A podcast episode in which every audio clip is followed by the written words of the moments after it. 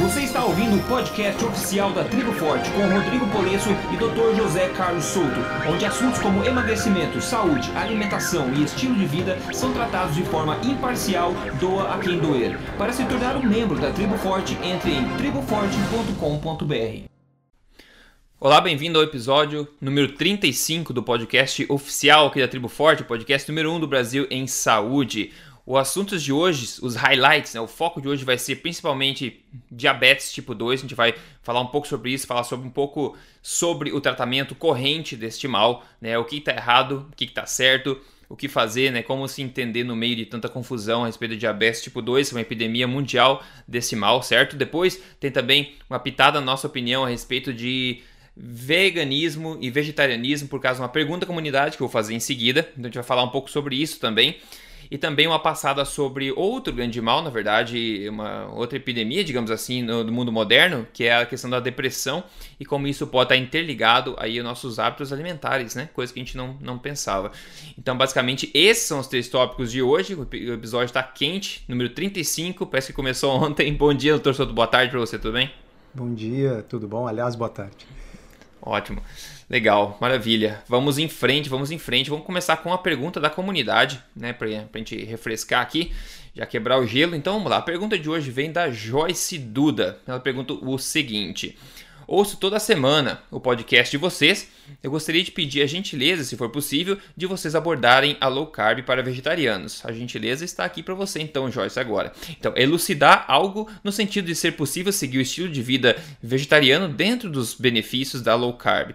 Estou propensa a me tornar vegetariana por motivos religiosos, porém tenho medo de faltar algum nutriente e vitamina só encontrados nas carnes. Enfim, poderiam dizer é, o que é mito e verdade sobre essa questão. Gratidão pelo trabalho lindo seu e do Dr. Souto. Dr. Souto, então essa pergunta da nossa amiga, a gente nunca tratou muito diretamente a questão de vegetarianismo e também a gente não vai tratar hoje, vai só dar uma resposta para essa pergunta, mas a gente pode no nosso input para tentar, enfim, talvez tenha diferentes pontos de vista, não sei, da, dessa Joyce que por motivos religiosos quer partir para estilo de vida saudável alimentar e está preocupada aí com questão de nutrientes e tudo mais. O que, que você tem a dizer? Muito bem. Então, primeira coisa, assim, eu acho que não, não me cabe questionar os motivos da Joyce. Né? Então, isso a gente respeita e, e, então, dentro desse, dessa ideia de que, bom, ela vai adotar esse estilo de vida, uh, o que, que pode ser feito para aproximar uh, um, uma dieta vegetariana de uma dieta que nós consideramos mais adequada? Tá?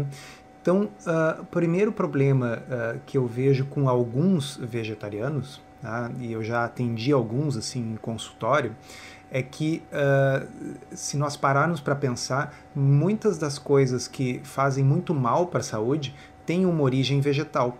Tá? Uhum. E, e, muitas das coisas que fazem muito bem para a saúde também têm uma também. origem vegetal, mas veja bem, pão é, é vegetal, ok? O açúcar, todo e qualquer tipo de açúcar vem de vegetais. Tá? Então, uh, numa dieta vegetariana, se eu quiser consumir uh, muita porcaria, muito junk food, em geral eu posso. Né? Quer dizer, eu posso comer uh, um hambúrguer vegetariano com batatas fritas, a batata é vegetal, ok? Frita em óleo vegetal. Tá? Coca-Cola é vegetal, não é, Rodrigo? Tá? é, é açúcar, é. noz de cola. E tá? água. É. é. água, ok? Então, assim, uh, eu, eu acabo me dando, se eu quiser, se eu quiser fazer uma dieta vegetariana muito ruim, é possível. Mas claro que é possível fazê-la muito melhor. Tá? Então, uh, eu já atendi, como eu disse, alguns pacientes vegetarianos com problema de obesidade, de diabetes tipo 2, né, onde estava muito claro que, que essas pessoas viviam à base de massa, de pão, de biscoitos, né, viviam à base de batata, batata frita, né, porque afinal hum. são os alimentos calóricos que a gente encontra no mundo vegetal com muita facilidade. Tá? Bom, então a primeira coisa é assim: o, uh, uh, o fato de, de ser vegetal uh, não significa que a pessoa vai comer só por causa disso. Se for junk food, ou se for um carboidrato refinado, ou se for um monte de açúcar, ou se for um amido de absorção muito rápida. Por outro lado, nós temos no, no, no mundo vegetal toda uma série de, de alimentos que fazem muito bem para a saúde. E aí nós podemos citar todas as saladas, tá certo? Todas as folhosas. Nós temos todos uh, os vegetais de baixo amido, coisas como uh, abobrinha, berinjela, pimentão, uh, brócolis, couve-flor, toda essa turma. Qual é o problema dessa turma? É que essa turma toda não tem quase calorias, ok? Uhum. Uh, alguém diria, bom, isso não é um problema, é uma vantagem. Não, mas a pessoa precisa é. consumir uma quantidade mínima de calorias por dia, tá uhum. certo? Se a pessoa for comer só esses vegetais de baixo amido e folhosas, a pessoa vai ficar com anorexia, tá certo? Ela vai ficar com 30 quilos, né? vai acabar morrendo por falta de comida. Tá? Então, uh, a, o, o, grande dilema aqui é o seguinte: como fazer então uma dieta vegetariana onde eu consiga calorias, mas essas calorias não venham primariamente de açúcar e amido. Uhum. Existem alguns alimentos vegetais que são mais ricos em gordura, ok? Então nós temos as oleaginosas, nozes, castanhas, amêndoas, macadâmias, pistaches. Né? Nós temos o abacate, o nosso famoso abacate. Né? Azeitonas. Nós temos as azeitonas. Né? Coco, né? Nós temos o coco. Ah, então, com esses alimentos, a gente já consegue uh, colocar calorias dentro da dieta com gorduras que são universalmente reconhecidas como gorduras boas, né? uh, sem que essas calorias venham de açúcar e de tanto amido. Tá? Uh, se a nossa ouvinte pretender ser vegetariana ovo-lacto vegetariana, né? quer dizer, consumir ah, ovos sim. também e laticínios, porque uh, existem vertentes que dizem o seguinte: bom, a galinha vai colocar o ovo todos os meses, né, todos os dias, mesmo uhum. que a uhum. gente não pegue esse ovo, ela vai colocar, tá certo? Então eu não estou matando o animal para comer o ovo. Da mesma forma, uh, quanto aos laticínios também, quer dizer, a vaca vai dar leite, né? E, e esse leite é suficiente para o terneiro e é suficiente para a gente poder fazer os laticínios. Enfim, se a pessoa segue essa linha de ovo-lacto vegetariano, aí é muito mais fácil. Muito okay? mais fácil. Porque aí a gente introduz os queijos, a gente introduz uh, o o iogurte e a gente introduz os ovos, e aí realmente com uma dieta rica em vegetais de baixo amido, rica em folhosas, e ainda por cima tendo ovos e diversos laticínios, não vai faltar nenhum nutriente, não vai faltar uh, uh, nenhuma vitamina, tá certo? Vitamina B12 vai ter ali no ovo, tá? Uh, e, e acho que a pessoa vai bem. Então, se porventura ela decidir que ela vai ser vegana, tá? Uh, provavelmente o ideal seria ter o acompanhamento de um profissional que possa ajudar uh, na suplementação, ok? Uh, e nesses casos eu acho que aí não tem como ser tão low carb assim, porque as calorias vão ter que vir de algum lugar, e eu é. sugeriria que essas calorias viessem das leguminosas ok? Uhum. Que elas viessem de uh, feijão, de lentilha, grão de bico, ervilhas, porque esses são uh, carboidratos de absorção mais lentos, que vão dar um pico muito menor na glicemia e na insulina, e ao mesmo tempo uh, contém uma quantidade de proteína maior, porque a proteína passa a ser uma preocupação nesse tipo de. Sabe, doutor é isso mesmo. Eu queria falar do elefante na sala, porque todo mundo que fala de vegetarianismo, veganismo, é exatamente esse ponto. É, são as proteínas. Assumindo que a pessoa não come ovo, não come laticínios, ou seja, é mais vegana, vegetariana de fato mesmo, quais são as opções de proteínas que essas pessoas têm à disposição. Aí muitos vão argumentar a respeito da, das proteínas completas de origem vegetal e outros já argumentam que essas proteínas não são bem assim completas como deveriam ser. O que, que você tem é, sobre isso assim? É, uh, é, eu acho que alguns uh, autores veganos são até convincentes em demonstrar que fazendo um grande malabarismo nutricional é possível conseguir atingir um perfil de carboidratos completo, de, de proteínas, de aminoácidos completos. Tá? Então, uh, eu acho que se ela optar por, por, por, esse caminho, se tiver ovos e laticínios, eu me preocuparia menos.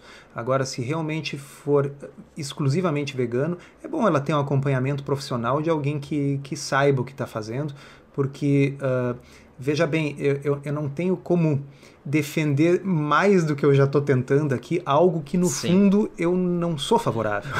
tá Sim, certo? exatamente. Dá para então, entender. Então, assim, para mim, a, a, solução seria muito simples. Bom, uh, uh, come, come um peixe três vezes por semana e está tudo resolvido, né?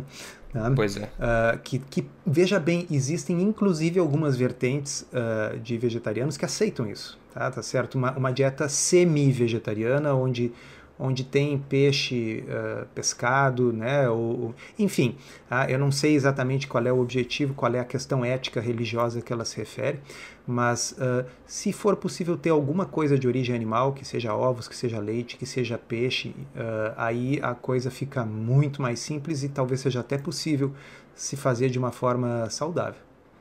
É, sabe que tem, tem um estudo de, de Oxford, agora eu não lembro, mas eu tinha lido um tempo atrás, que comparou a questão do cérebro, o tamanho do, do cérebro de pessoas é, carnívoras, enfim, carnívoras ou onívoras, que comem de tudo, é, veganos e vegetarianos também. Eles observaram que tanto vegetarianos quanto veganos tinham cérebros consistentemente menores que as pessoas que eram onívoras. Inclusive, o maior cérebro vegano ou vegetariano era ainda menor do que o menor dos onívoros. Ou seja, um relacionamento forte, uma associação forte, até o tamanho do cérebro relacionado aí ao tipo de alimentação. Sem contar também que, claro, como o doutor Souto falou muito bem, a gente não está aqui para julgar a decisão de ninguém, a gente respeita qualquer decisão, mas é importante você ser, ter, ter acesso às informações para você tomar suas próprias decisões. As primeiras ferramentas é, desenvolvidas pelo ser humano, que, for, que a, a história hoje sabe, os arqueólogos e vem de 500 mil anos antes de Cristo, eram ferramentas para se lidar com carcaça de animais que tinham na época.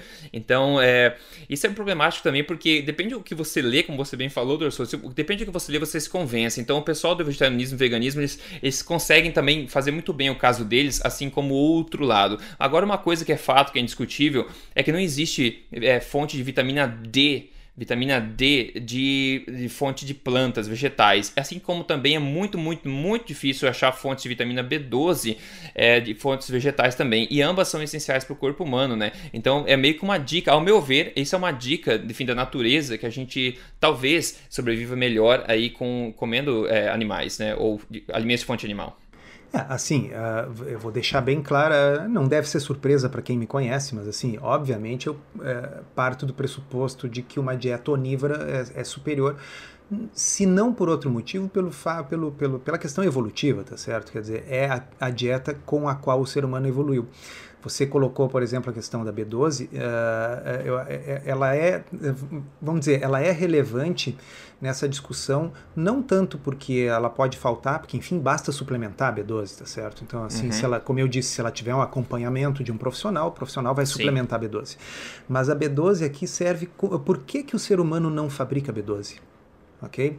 Por quê? Porque, obviamente, durante esses 2,5 milhões de anos aí, uh, sempre havia B12 na dieta e sempre, sempre havia B12 na dieta, de modo que algum precursor nosso simplesmente teve uma mutação que o impediu de fabricar B12 e essa mutação ela persiste na espécie por quê? Porque a capacidade de fabricar B12 era desnecessária em uma espécie que consumia B12 na dieta todos os dias.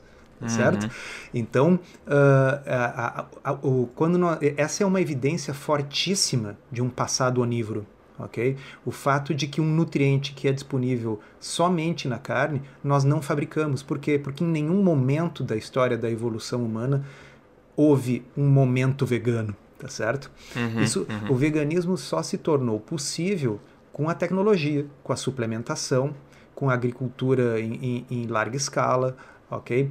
E então uh, tá bem, mas é como eu, eu, disse no início, eu repito, eu não estou julgando a opção e realmente no século 21 é possível fazer uma dieta vegana saudável desde que haja suplementação e desde que a pessoa tome os cuidados de não ficar comendo tanto açúcar e tanto amido porque essas são as principais fontes de calorias disponíveis nos vegetais, e tentar se focar nos vegetais com mais gordura e mais proteína, quais sejam as oleaginosas, abacate, azeitonas, coco e as leguminosas, que são o feijão, lentilha, uh, grão de bico, etc., que são fontes de proteína. Então a pessoa jogando com isso, com o auxílio de alguém, fazendo os seus exames para ver que está tudo bem, que não está ficando anêmica, uh, que não está com a albumina baixa, eu acho que com acompanhamento dá para fazer. Agora, claro, é muito mais fácil se a pessoa comer um peixinho, né? Ah, com certeza. E a gente que costuma defender muito, como você falou, da questão evolutiva, ancestral, quando a gente vê por esse paradigma, a gente vê que o ser humano, como você diz, é um, é um, é um ser vivo, enfim, que se baseou em, em alimentos animais. Inclusive, antigamente, quem acredita em evolução, quem não acredita, tanto faz, mas que informação que a gente veio dos macacos, enfim, o macaco tem um sistema digestivo muito grande, né, o cérebro bem pequeno, então o, tra o, o sistema digestivo dele é muito grande para poder processar e absorver todos aqueles nutrientes de plantas que são muito baixos em densidade nutricional. E dizem, né, os, é, o pessoal que estuda também, que o cérebro humano começou a crescer é, ponto que o ser humano começou a cozinhar e também se alimentar de alimentos é, animais, enfim, porque são mais densamente nutritivos. E isso a gente diminuiu o nosso nosso, nosso intestino, né? E cresceu o cérebro ao mesmo tempo. Então, quando a gente começa a ver essa perspectiva ancestral, é difícil de defender o veganismo e o vegetarianismo, mas assim, as pessoas ainda conseguem, como você falou, porque hoje a gente tem tecnologia, hoje tem suplementos, então, bem acompanhado é possível de se fazer. Mas a nossa opinião está bem clara a respeito disso, eu acho que a gente pode colaborar com, com informação útil aí para nossa nosso ouvinte, né?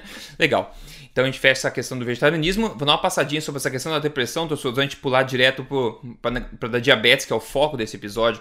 Sobre a depressão, a gente também nunca falou muito aqui, mas mais e mais o pessoal começa, os pesquisadores começam a associar qualquer problema né, é, neurológico, psicológico com alimentação, com o intestino, com o estilo de vida das pessoas, não só com uma doença puramente neurológica. Então tem um artigo, eu vou postar o link depois no emagrecerdeves.com, no artigo desse episódio, você vai ver lá, tem uh, o link para isso aqui, toda a informação que você precisa. A headline, o título diz o seguinte: nova pesquisa descobre que depressão é uma resposta, uma reação alérgica à inflamação. Olha só. Então vou ler dois parágrafos rápidos aqui para o pessoal ficar na mesma página. Então, nova pesquisa está revelando que muitas das causas da depressão são é, associadas aí, são causadas, causadas por uma reação alérgica à inflamação.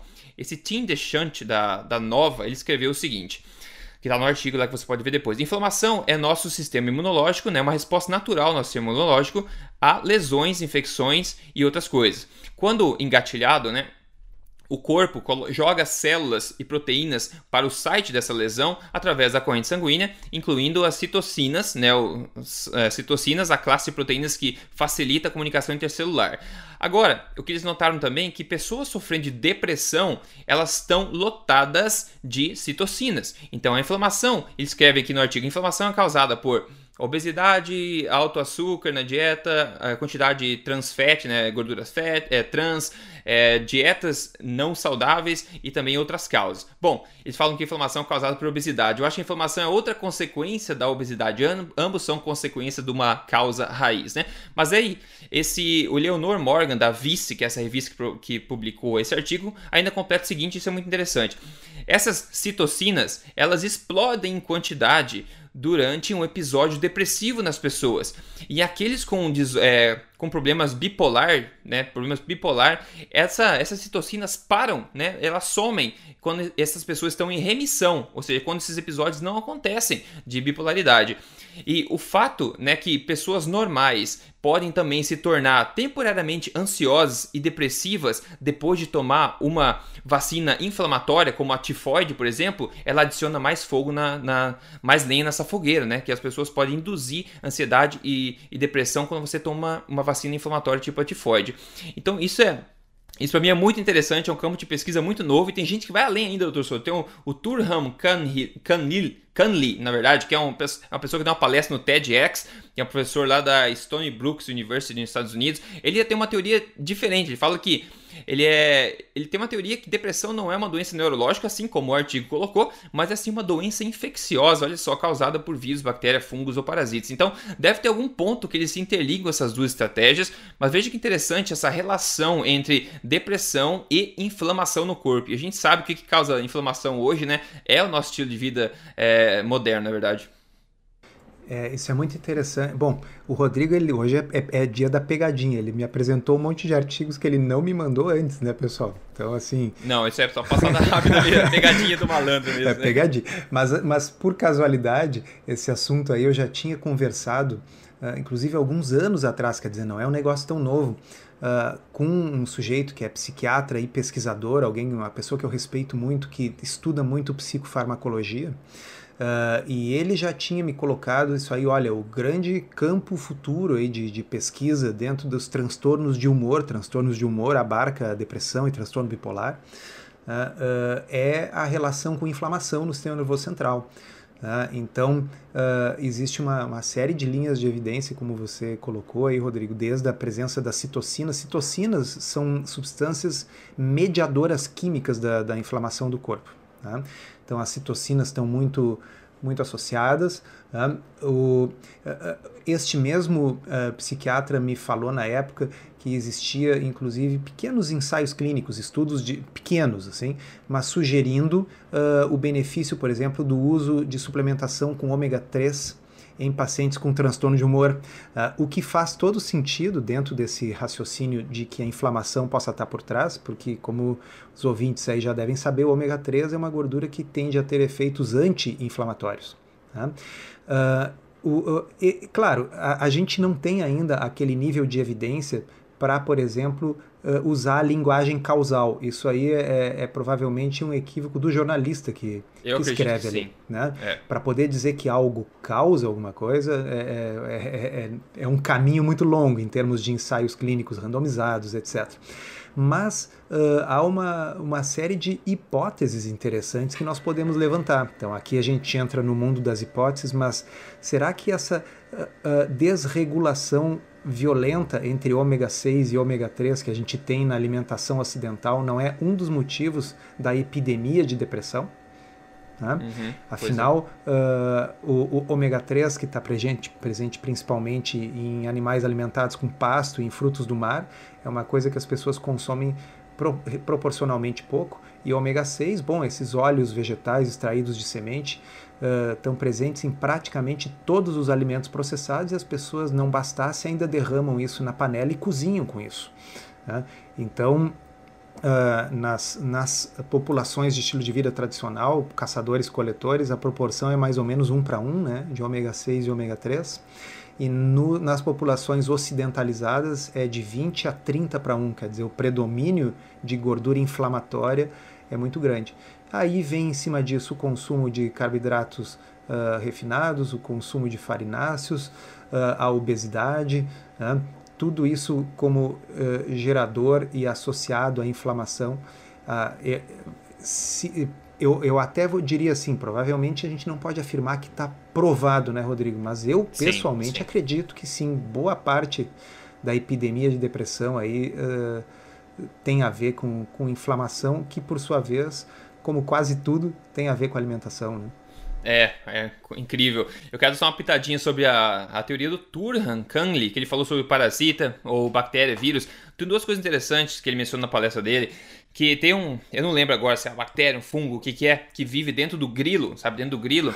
e daí, e daí essa, essa bactéria, não sei o que que é, ela interfere com o cérebro desse grilo e faz com que esse grilo pule dentro da água, se suicide na água. O grilo não pula na água, não gosta de água, mas só que essa bactéria consegue influenciar o cérebro desse grilo de forma que ele pula nessa água. Então essa bactéria, ela, sobre, ela consegue se reproduzir dentro da água, então ela precisa entrar na água. Então esse é o jeito que ela achou interferir no cérebro do grilo, fazer ele pular na água, morrer. Daí sim, ela se libera na essa água e consegue reproduzir. E junto com essa, outra que deve ter ouvido falar também, é a do, dos gatos. Tem outra também que eu não lembro o nome, não lembro os detalhes agora, mas tem um, um bendito parasita que mora dentro do intestino do gato. Né, do gato, e daí o que acontece? Bom, quando o gato é, defeca, tem as fezes dele lá tudo mais, daí fica lá os ovos do parasita estão lá dentro. Agora tem que pensar assim: como é que a próxima geração de parasitas vai achar seu caminho para dentro do próximo gato, né? Daí que acontece? Eu não sei agora o motivo, mas os ratos, ratos estão em, estão no meio dessa história. Os ratos, enfim, andam pelo chão, estão sempre em lugar sujo, digamos assim. Então eles têm contato com essas fezes do, dos gatos, né? E acabam sendo contaminados por esse parasita. O que acontece? Esse parasita interfere novamente no cérebro desses ratos, fazendo com que eles se tornem kamikazes, ou seja, fazendo com que eles sintam-se atraídos pela urina de gatos. Então esses ratos, esses ratos aí infectados com esse parasita ficam atraídos à urina de de gatos. Daí o que acontece? Obviamente, o gato vai, mata o bendito rato e daí se infecta novamente com esse parasita, fechando o ciclo da vida. Mas olha como é que importa, como é que uma, um parasita, né, no nosso intestino pode afetar o cérebro desse desse tamanho, né, dessa magnitude. Então não dá para eliminar essa teoria dele não, acho que deve ter uma conexão aí de alguma forma, né? É, não dá para eliminar, só que, claro, deixar claro que por hora é, é só teoria, né? É só teoria, são duas teorias. Agora, uma que está caindo rápido é essa que é uma doença puramente neurológica. Isso também não tem prova nenhuma para sustentar. Mas enfim, é, muito, é muita coisa a respeito disso. Bom, fechando esse capítulo, próximo assunto agora é diabetes, é a questão de diabetes. Tem bastante estudos rolando agora aí na, no mundo da internet sobre isso. Mais é, pilares estão caindo do tratamento corrente da diabetes, né? Então a gente vai falar um pouco sobre isso. Tem uma é, olha só, a gente sempre fala de ensaio clínico randomizado como sendo um alto nível de evidência que prova causal, na relação de causa. E agora tem uma meta-análise de ensaios clínicos randomizados, ou seja, é um nível acima. Eles pegam, analisaram vários ensaios clínicos randomizados para tirar a conclusão. E a conclusão, tá? Dessa meta-análise, que é chamada Eficácia e Segurança de Insulina no Diabetes Tipo 2, uma meta-análise. Então, publicado esse ano, 2016. Vai ter link lá no artigo também. Conclusão: não existe evidência significativa de eficácia de longo prazo do tratamento de insulina em qualquer desfecho do diabetes tipo 2. Entretanto, existe uma, um sinal né, de, de efeitos adversos, clinicamente adversos, como hipoglicemia e ganho de peso com esse tratamento. Então, o único benefício, eles falam, o único benefício que que pode ter tratamento de insulina para diabético é a redução no curto, curto prazo da hiperglicemia no sangue, né? Isso também precisa ser confirmado com estudos adicionais. É isso que é dito aqui. Agora, hoje, se não me engano, também saiu o o Dr. Asim Malhotra, que é um cardiologista britânico que a gente fala bastante aqui, ele postou um Twitter a respeito de outro estudo que saiu. O estudo fala o seguinte: novo estudo questiona é, o tratamento de diabetes tipo 2. Não existe evidência que drogas que abaixam a glicose ajudam a, é, a melhorar qualquer desfecho de longo prazo dessa doença. O Dr. Asim Malhotra escreveu: também é dubiamente ético né? não contar para os pacientes que essas drogas para o tipo 2 diabetes não melhoram é, os desfechos da doença. Então é basicamente essa introdução sobre o assunto, digamos, dizendo que o tratamento atual da diabetes não parece, de acordo com toda essa evidência científica, melhorar de forma alguma o desfecho duro, o desfecho de longo prazo da doença. Então, doutor Souto, a gente pode falar um pouco sobre essa questão do desfecho, né, do curto prazo, longo prazo, e por que, que as pessoas continuam, por que, que a norma ainda continua tratando doença com o próprio veneno que causa ela? É, pois é. Um problema grave nisso aí é a confusão entre desfechos uh, duros tá? ou desfechos substitutos, aquilo que em inglês se chama de surrogate endpoints, tá? desfechos substitutos. Uh, qual é, o que é um desfecho duro? Desfecho duro é aquele uh, inequívoco e aquele grave, vamos dizer assim. É morte, ou no caso do diabetes, é, é hemodiálise, é cegueira, é amputações, tá certo? Isso é desfecho duro. Desfecho mole ou desfecho substitutos, o desfecho substituto, por exemplo, é baixar a glicose, ok? Porque ninguém se preocuparia em baixar a glicose se uh, a pessoa não tivesse preocupada com os desfechos duros, ok? Imagina que ficar com uma glicose de 200 não desse nenhum problema. Bom, então ninguém se preocuparia em baixar sua glicose, na verdade, o objetivo do tratamento não é baixar a glicose, o objetivo do tratamento é não ficar cego. O objetivo uhum. do tratamento não é baixar a glicose, o objetivo do tratamento é não entrar em hemodiálise, ok? Então, baixar a glicose é um desfecho substituto, tá? Por que que se usa o desfecho substituto? Porque ele é fácil de medir e ele é rápido de medir, tá certo? Se eu vou fazer um estudo e eu quero saber se um novo remédio é bom para o diabetes, tá? eu posso dizer assim, olha, eu vou usar o desfecho substituto. Qual seja, eu vou pegar um número de diabéticos e vou fazer um ensaio clínico randomizado. Vou sortear metade para tomar o meu remédio novo, a outra metade vai tomar uma pílula sem nada dentro. Tá? E ao final de, digamos, 12 semanas, eu vou verificar como é que está o açúcar no sangue desses dois grupos. Se o remédio baixou o açúcar no sangue, eu digo, esse, eu digo esse remédio é bom para o diabetes. Pessoal, uhum. tá errado tá? Eu não provei que esse remédio é bom para o diabetes, eu provei que ele baixa a glicose. Porque para provar que ele é útil e bom para o diabetes, eu preciso que as pessoas que tomem esse remédio morram menos do coração, fiquem menos cegas, tenham menos amputações, ok? Tenham menos complicações da diabetes, tenham menos desfechos duros, tenham menos mortalidade pelo diabetes, tá? Só que a grande maioria dos remédios que existem para diabetes nos dias de hoje foram e continuam sendo aprovados com base exclusivamente no desfecho substituto, ou seja, só na sua capacidade de baixar a glicose. Tá? Então, o que esses estudos estão começando a mostrar é o seguinte: que uh, mesmo a gente conseguindo baixar a glicose com os remédios, não tem nenhum efeito sobre os desfechos duros, que é o que realmente importa. Tá? Uh, e o Dr. Jason Fung, do qual eu e o Rodrigo somos fãs, ele lá pelas tantas botou em um tweet uns meses atrás. Ele colocou assim: uh, é claro que vai ser assim, porque nós estamos tentando tratar com remédios uma doença nutricional. Uhum. então, assim, na realidade, uh, o, o, o que, que acontece? Muito provavelmente a própria insulina alta, a insulina alta no sangue, é responsável por vários dos problemas do diabetes. Tá?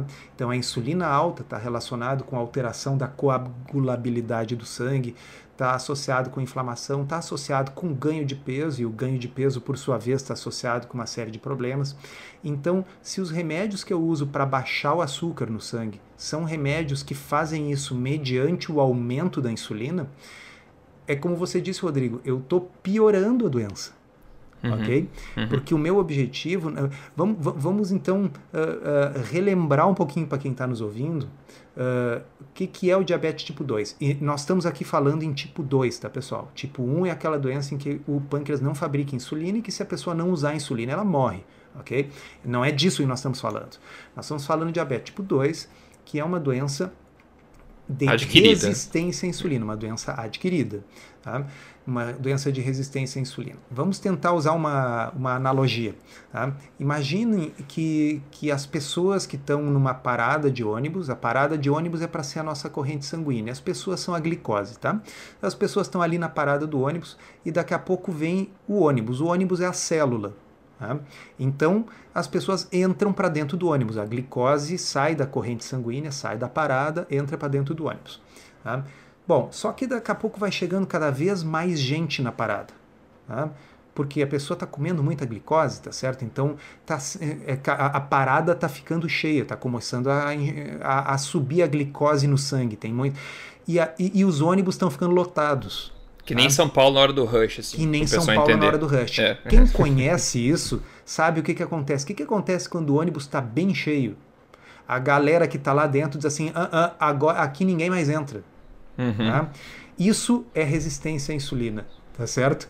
Muito bom. Quer dizer, uh, as células já estão cheias de glicose, elas não têm interesse, não têm mais onde enfiar a glicose, então elas passam a se revoltar. É aquela revolta do pessoal dentro do ônibus lotado que grita: aqui não entra mais ninguém, não cabe mais ninguém. Então elas se recusam a obedecer à ordem da insulina de que entre mais glicose, ok? Quando a gente usa um remédio que aumenta a insulina, tá, o que nós estamos fazendo é pegando as pessoas e empurrando elas, enfiando elas pela janela dentro do ônibus, quer dizer, colocando elas de qualquer jeito lá dentro. A força. Olha, a força, sim. tá? Então, sim, vai diminuir o número de gente na parada se eu fizer isso, tá certo? Então, assim, a glicose no sangue vai baixar mas eu estou simplesmente botando o problema debaixo do tapete. Eu estou enfiando uhum. aquele excesso de glicose.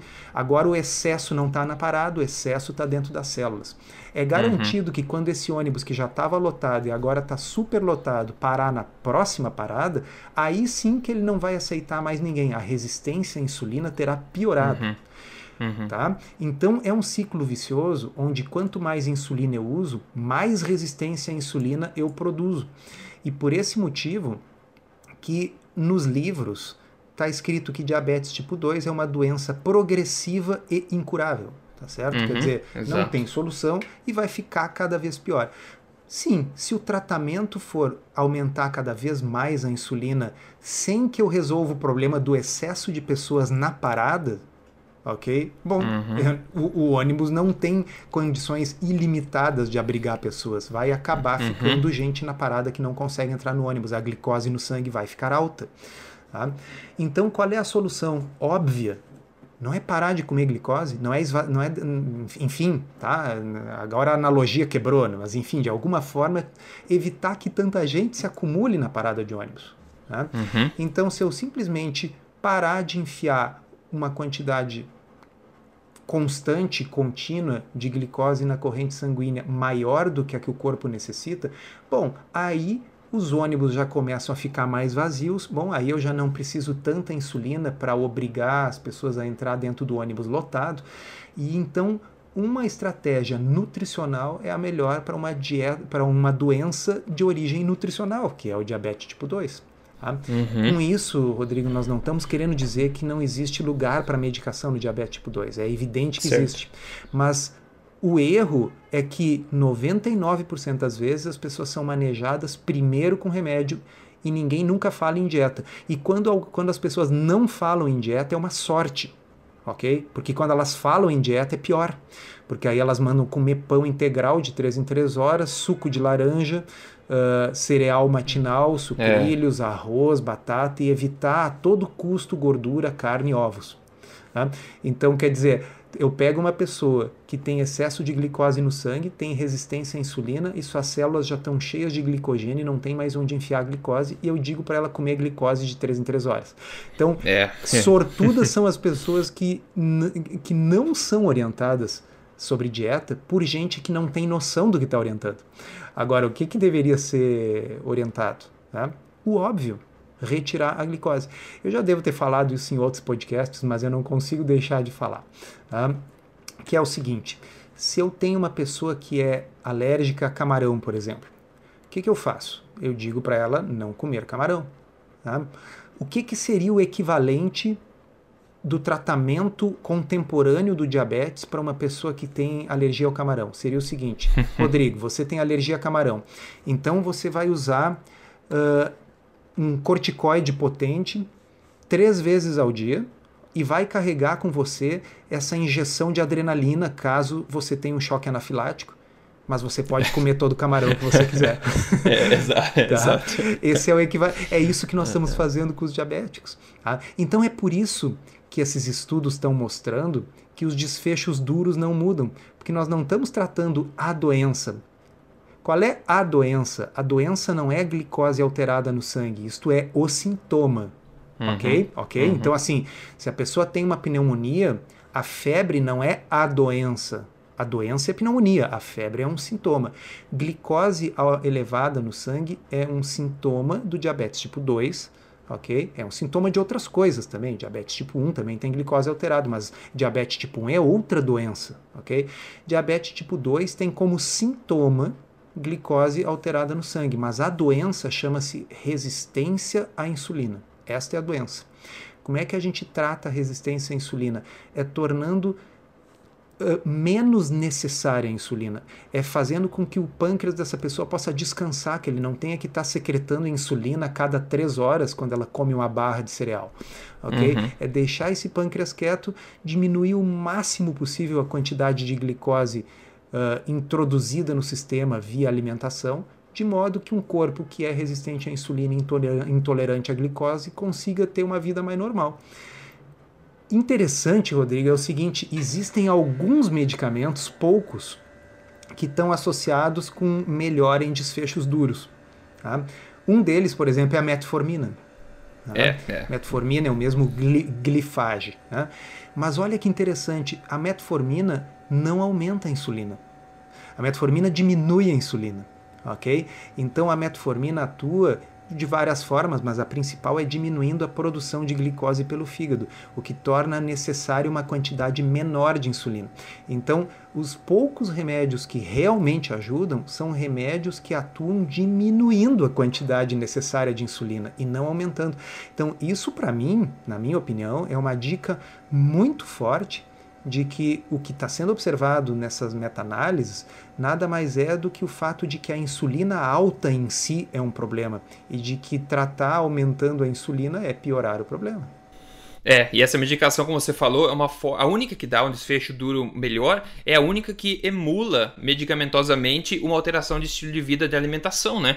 E como a gente falou também, você falou muito bem, é uma doença de resistência à insulina que é causada por tudo que é resistência a antibiótico, resistência à insulina, etc., é causada pelo excesso dessa coisa. Então, excesso de antibiótico, excesso de insulina. Então, é, é insulina demais. O que acontece com o tratamento corrente hoje, como a gente está falando, as pessoas chegam num ponto de ter que injetar insulina no sangue, ou seja, é uma doença de excesso de insulina e você pega e você injeta insulina no sangue. Sim, e, insulina... e abrindo um parêntese, Rodrigo, você viu que a meta-análise fala que uh, o uso de insulina provoca ganho de peso.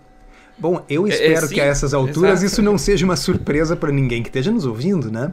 É, tá não só isso, a hiperinsulinemia está ligada, está relacionada com ganho de peso, obviamente, isso é claríssimo como água, Alzheimer, câncer, é, hipertensão, hipoglicemia, bom, diabetes, obviamente, dislipidemia, obesidade, inflamação crônica, com um monte de coisa. Então, o diabetes, coitado, já está com a insulina alta, você tem que injetar mais insulina ainda. Todo esse tipo de coisas começa a acontecer e dá um efeito sinérgico negativo aí que é meio catastrófico, né? É, e, e aí o que acontece é o seguinte: é muito comum você pega o diabetes tipo 2 usando uma dose grande de insulina, vá lá 40 unidades ok? Uh, e aí você vê a dieta dele, a dieta dele tem uma quantidade absurda de carboidratos, ok? Uhum. Então ele na realidade tem que comer uma quantidade grande de carboidratos para não ter uma hipoglicemia com aquela dose grande de insulina pois que ele está é. usando. Isso é de uma pois é. insanidade é. assim tão grande, porque seria tão mais simples ir reduzindo sempre com acompanhamento de um profissional de saúde, ok? Não faça isso em casa, uhum. né? Porque o que, que acontece? Nunca, Daqui nunca. a pouco a pessoa está mantendo uma dose de insulina mais alta, reduz subitamente os carboidratos, faz uma hipoglicemia grave, grave mesmo. É, é. Então, a redução tem que ser gradual e concomitante, ok? Vamos, a gente diminui a dose de insulina, diminui a quantidade de carboidratos, vai medindo várias vezes por dia com glucosímetro, vai falando e trocando ideias com o seu profissional de saúde para poder fazendo esse ajuste. Mas uma vez feito o ajuste, a pessoa termina muitas vezes sem usar insulina nenhuma injetável, por quê? Porque ela já não está mais consumindo uma grande quantidade de carboidrato que ela daí vai precisar daquela insulina para resolver. Então, uh, é, é, basicamente aquilo que, que, que, eu brinquei antes. É assim, é o alérgico a, a, a amendoim que vai usar um antialérgico, um corticoide, uma injeção de adrenalina para poder comer amendoim. Uhum. Não é muito é. mais fácil deixar de comer o amendoim? Ah, mas eu gosto de amendoim. A paciência, né, pessoal? Assim, tem coisa, tem a pessoa tem um problema que não tolera uma determinada coisa. Bom, ela se adapta, né? É, e outra coisa grande que você falou agora, bom, é, como a Associação Americana de Diabetes acredita, não sei se a brasileira acredita que ainda que diabetes é uma doença progressiva e não tem cura, mas o próprio Jason Fung, ele, e a gente sabe olhando os estudos, que a, a diabetes tipo 2 é uma doença reversível, né? Então as pessoas que estão no quadro de diabetes tipo 2, muitas vezes a gente vê em estudos que é possível de se redimir da doença e voltar atrás, digamos, voltar ao funcionamento normal do organismo. Não é, você não está fadado a é, injeção de insulina pro resto da vida e a regulagem de glicose extrema pelo resto da vida também. Então é um ponto de esperança também, eu acho, só que ainda não está disseminado né, para a maior parte da população. Né? Eu não sei como é que a Associação Brasileira de Diabetes entende isso. Ela já mudou a opinião ou não? Você sabe? Ah, te confesso que eu não sei, Rodrigo. E, uh, mas suspeito que continuem achando que é uma coisa progressiva. Uh, a, a, história da, da diabetes ser reversível ou não gera uma discussão semântica bizantina, ok? O que, que é reversão do diabetes? Então, alguns dizem assim, não, não é reversível, porque reversível seria a pessoa poder voltar a comer batata, sorvete, pão. tá? certo, então, certo. assim, nesse, se, se esse for o critério, não, não é reversível, tá certo? Agora, se você considerar que reversível é poder viver sem injetar insulina, sem usar medicamento e ter a glicose normal, sim, isso é possível em muitos casos, não em todos, mas em vários. Tá? Então, uh, eu acho que uh, é, é, o pessoal perde muito tempo na discussão semântica, se na realidade isso é sim, cura sim. ou é remissão, se isso é reversão ou é melhora. Tanto faz, né? O importante é que as pessoas estão perdendo o principal. Tem pessoas diabéticas que estavam injetando insulina e que agora, com dieta de baixo carboidrato, estão sem insulina e ou livres de medicamento oral ou usando apenas metformina, por exemplo. Tá? Uh, eu, eu devo publicar brevemente uma postagem no blog aonde eu vou pensar um detalhe interessante. Assim como nós comentamos no podcast passado que a, uh, o USDA eliminou o limite uh, superior do consumo de gordura, mas a maioria das pessoas não sabe disso porque está escondido é. lá no meio de um documento. A maioria das pessoas não sabe, mas a Associação Americana de Diabetes já aceita a dieta low carb como uma alternativa. Hum, só que Sabia também dessa? foi. Tá também perdido. não escancarou, né? É, também não escancarou. Isso, uh, é, o último, ele, eles publicam as diretrizes de diabetes a cada X anos, e a última vez foi 2013. Uh, e na, neste artigo publicado na revista da Associação Americana de Diabetes, em 2013, eles têm as alternativas de manejo dietético do diabetes. Então, tem várias ali, e uma delas é dieta de baixo carboidratos. Tá? Então, hoje em dia, quem propõe uma dieta de baixo carboidrato para diabetes não está indo contra as diretrizes. Tá? Só que a maioria das pessoas não sabe disso porque isso foi admitido com essa certa vergonha, num parágrafo perdido dentro de um texto de muitas páginas. Né? Então, a, as coisas estão mudando, mas elas estão mudando com, com aquela, aquele constrangimento de quem viu que fez bobagem por algumas décadas e não quer anunciar a mudança de, de posição. Olha só que coisa. Né? É, muitas coisas boas acontecem no nosso corpo quando nossos hormônios estão funcionando normalmente. É principalmente a questão da insulina e, consequentemente, também, a, ou consequentemente ou não, a glicose, a glicose, a insulina, a leptina, todos esses hormônios. E por isso também que a gente fala de alimentação, a gente não, não falou aqui, mas acho que cabe muito bem também essa questão para quebrar essa insulina, uma das coisas mais eficientes, segundo até de novo, né, o que o Dr. Fang também fala bastante, é a prática correta do jejum intermitente também, que é, como você falou, se você parar de jogar a pessoa na parada do ônibus, os ônibus vão passando e vão coletando as pessoas até que a densidade de pessoas dentro de cada ônibus fique pouca, porque não tem mais pessoas entrando. E quando você para de, totalmente de colocar pessoas para pegar ônibus, esse é o jejum intermitente, você não está comendo nada. Então até o próprio é, o programa do o Código Emagrecer de Vez, a primeira fase dele é justamente uma alimentação mais low carb, uma alimentação forte, adaptada para a primeira fase, que é mais baixa em carboidratos, e também já começando é, incrementalmente a implementar a questão do jejum intermitente, que é uma estratégia que funciona muito bem como sinergia, e isso vai evoluindo à medida das fases 2, fases 3, enfim. Mas quando isso é implementado, quando você aplica um estilo de vida que é baseado em comida real, alimentação real, e também com períodos né, de pausa para o nosso organismo, que é certas pessoas chamam de jejum intermitente, mas é uma, uma coisa normal que existe desde sempre, né? Aí você começa a regular naturalmente e viver como uma pessoa saudável pelo resto da vida, que é mantendo a insulina sob controle também, né? Uh, aliás, para quem uh, lê inglês, vamos uh, avisar que saiu o novo livro do Dr. Jason Fung, junto com é. o Jimmy Moore, que é o Guia Definitivo para o Jejum, The Definitive Guide to Fasting ou algo assim. Tá? É. Uh, já estamos começando a ler o livro aí, parece um livro espetacular. Tá? Então eu acho que é um excelente ponto de partida e para quem uh, pensa em manejar o seu diabetes tipo 2, adquirir esse livro, ler o livro, discutir o livro com o seu profissional de saúde, com o seu médico, uh, no sentido de uh, ver se é possível, no seu caso, adotar essa abordagem, porque realmente, assim, o, se, é, é, como você falou, Rodrigo, na analogia aí do, do, do, do, ponto de ônibus, do ônibus, quer dizer, nada vai ser tão eficiente como a gente realmente retirar o estímulo por um certo período de tempo. Né? Lembrando que uh, os carboidratos aumentam uh, a insulina, mas também as proteínas aumentam. Então, na realidade, se a gente quiser deixar o pâncreas realmente descansar por um tempo, quiser parar de bombardear as células com insulina para fazer com que elas fiquem menos resistentes à insulina, a melhor estratégia é uh, provavelmente o jejum intermitente. E nós temos ensaio clínico randomizado publicado aí de um jejum modificado, né? Uh, eu, uh, se não me engano, é o Mosley o nome do autor, depois a gente pode ver e colocar na, na, nos links, tá?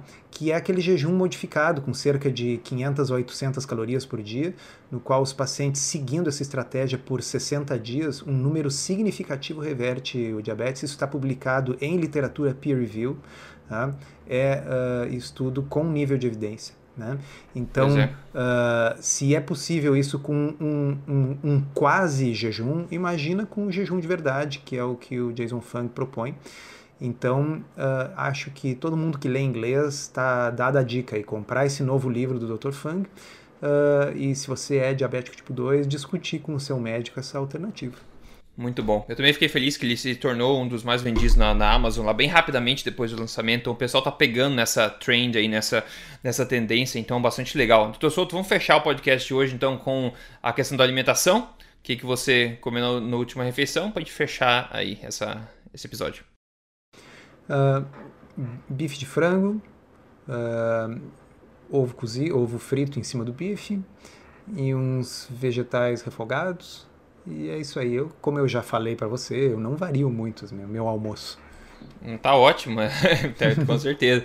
Hoje eu fiz um outro experimento, eu comprei uma, uma costela de carneiro alimentado com, de pasto, assim. Você deixa uma boa, uma boa nota no mercado, falar a verdade, tá? É caro pra caramba. Mas é uma costela de carneiro ah, de pasto, então o mais saudável possível, digamos que eu possa ter acesso aqui. Eu comprei, fiz na frigideira aqui, ficou uma delícia, com ossinho, Rodrigo, sabe? Meu Deus. Eu tô Oi. rindo porque se você vier ao Rio Grande do Sul e falar para alguém assim, eu comi um carneiro alimentado com... Ele vai perguntar assim, ia ser alimentado com o quê? É, com o quê, né? Goiabada? que carneiro aqui? É tudo criado solto, né? É. Pois é, nem, se, é nem sorte, passa né? pela cabeça das pessoas alimentar o carneiro com qualquer outra coisa. Quando Pois tem é, uma terra muito ruim que não dá para arar, não dá para para agricultura, o pessoal larga ovelha ali, porque a ovelha pasta mesmo graminha baixa, né? Pois é.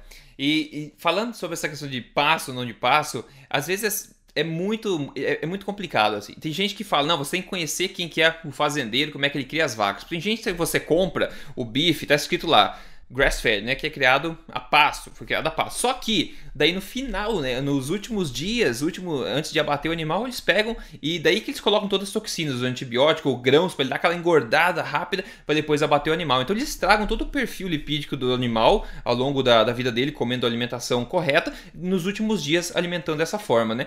Então tem, tem várias nuances aí sobre isso. Não sei no Brasil como é que tá ainda, mas na América do Norte isso tá feio, feio, feio. É, no Brasil depende da região, pelo que eu me informei. É, Então, aqui na região sul, ainda a criação extensiva, é- é- ou seja, na- Uhum. no pasto, é, é disparado mais comum. tá? Então, ah, por exemplo, quem comprar aqui carne no açougue, ah, que vem então dos abatedouros da, da região aqui, de- vai estar comprado, eh, comprando gado alimentado com pasto, mas que pode sim ter sido terminado com, com ração para engordar. tá? E ah, já no, no centro-oeste, em outras partes do país, já tem mais ah, confinamento. Mas eu ah, gostaria de lembrar para o pessoal, e acho que você concorda comigo, que assim, é interessante a gente ter uma noção disso. Então, por exemplo, eu aqui vou preferir comprar no açougue do que comprar uma carne de uma marca famosa no supermercado que deve ter vindo de outro estado. né? Mas a carne mais alimentada com ração ainda será melhor do que o pão mais integral. Pô, Ok. ex- por mais integral que seja, né? É, que o, o trigo benzido pelas virgens do Himalaia não vai ser melhor do que a carne mais comercial que você comprar. Exa- exatamente, e tenho dito, né? Muito bom. Então, isso mais ou menos dá uma ideia do que eu penso sobre o veganismo. Ah, é. fechou o círculo, fechou perfeitamente Fechou, aqui, desculpa, olha. mas Mas fechou. ficou, ficou bem claro, ficou bem claro isso aí. Pessoal que não é, é membro ainda VIP da Tribo Forte, entre em triboforte.com.br, se junte à nossa família lá. Tem conteúdo demais de qualidade, muito, muito bom dentro do portal, saindo diariamente, pessoal, diariamente. Também você tem acesso ao fórum, onde o pessoal compartilha diariamente também resultados, motivação, o pessoal se ajuda, compartilha é, receitas lá dentro, notícias, tudo, tudo, tudo. Então, bastante legal essa comunidade interessante, é, essa comunidade que a gente montou, que tá realmente pegando fogo, e agora no evento ao vivo, já chegando em pouca, uma questão de duas semanas já, o evento ao vivo vai ser sensacional também. E para quem for membro do triboforte.com.br, vai ter um- um- uma vantagem especial depois do evento. Eu já venho falando isso há bastante tempo, ok, pessoal? Então, triboforte.com.br. Espero que esse episódio tenha sido útil para todo mundo. E com isso a gente fecha. Então, obrigado, Torsoto. Até o próximo episódio. Obrigado, um abraço. Até mais.